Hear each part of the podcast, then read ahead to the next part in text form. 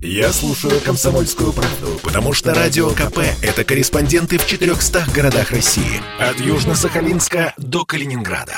Я слушаю «Радио КП» и тебе рекомендую.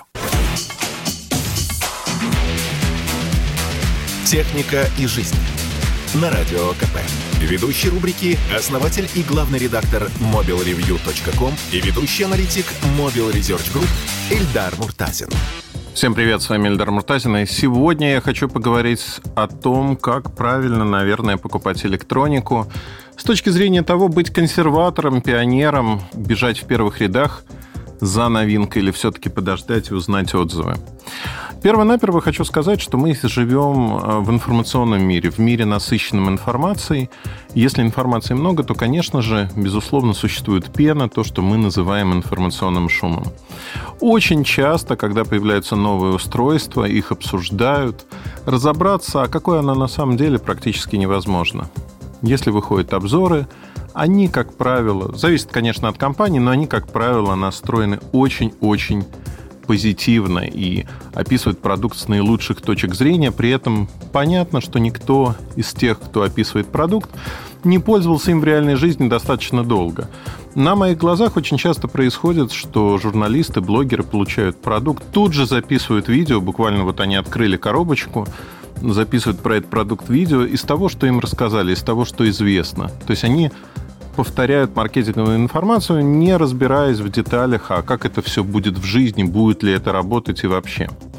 Поэтому я думаю, что вот скороспелые выводы в информационном шуме, а это информационный шум, по сути, потому что вы не получаете правильную информацию, а, не нужно делать. И нужно всегда подождать, когда появятся люди, которые попользовались продуктом, те, кого мы называем пионерами, и они рассказывают о своих впечатлениях. Кому-то что-то нравится, кому-то нет.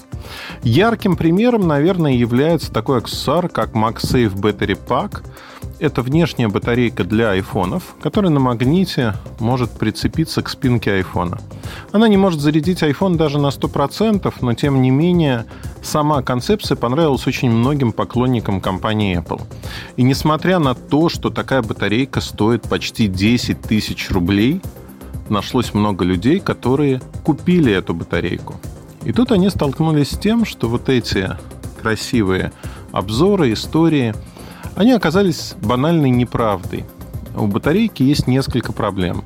Она не очень крепко держится на задней спинке и в кармане может слететь, но это наименьшая проблема. Наибольшая проблема заключается в том, что беспроводная зарядка подразумевает нагрев. И батарейка с небольшой емкостью аккумулятора, она достаточно быстро разогревается – и превращается в бесполезную штуку, потому что зарядка как таковая останавливается. То есть, например, летом такой батарейкой пользоваться совершенно бессмысленно, и вы не получите от этого никакого толка. И тут возникает вопрос, да, вот конкретный продукт за 10 тысяч рублей вы купили. Он не работает так, как вы предполагали.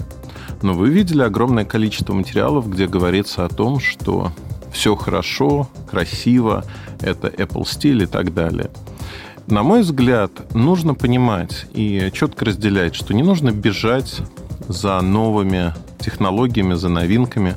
Проще подождать и быть таким умеренно консервативным человеком, который потратит 5, 10, 15 минут на то, чтобы найти реальные отзывы, реальные обзоры, которые появляются по прошествии какого-то времени, не в первых рядах, ради там, поискового трафика, других вещей, а именно когда человек попользовался вещью и рассказывает о своих впечатлениях.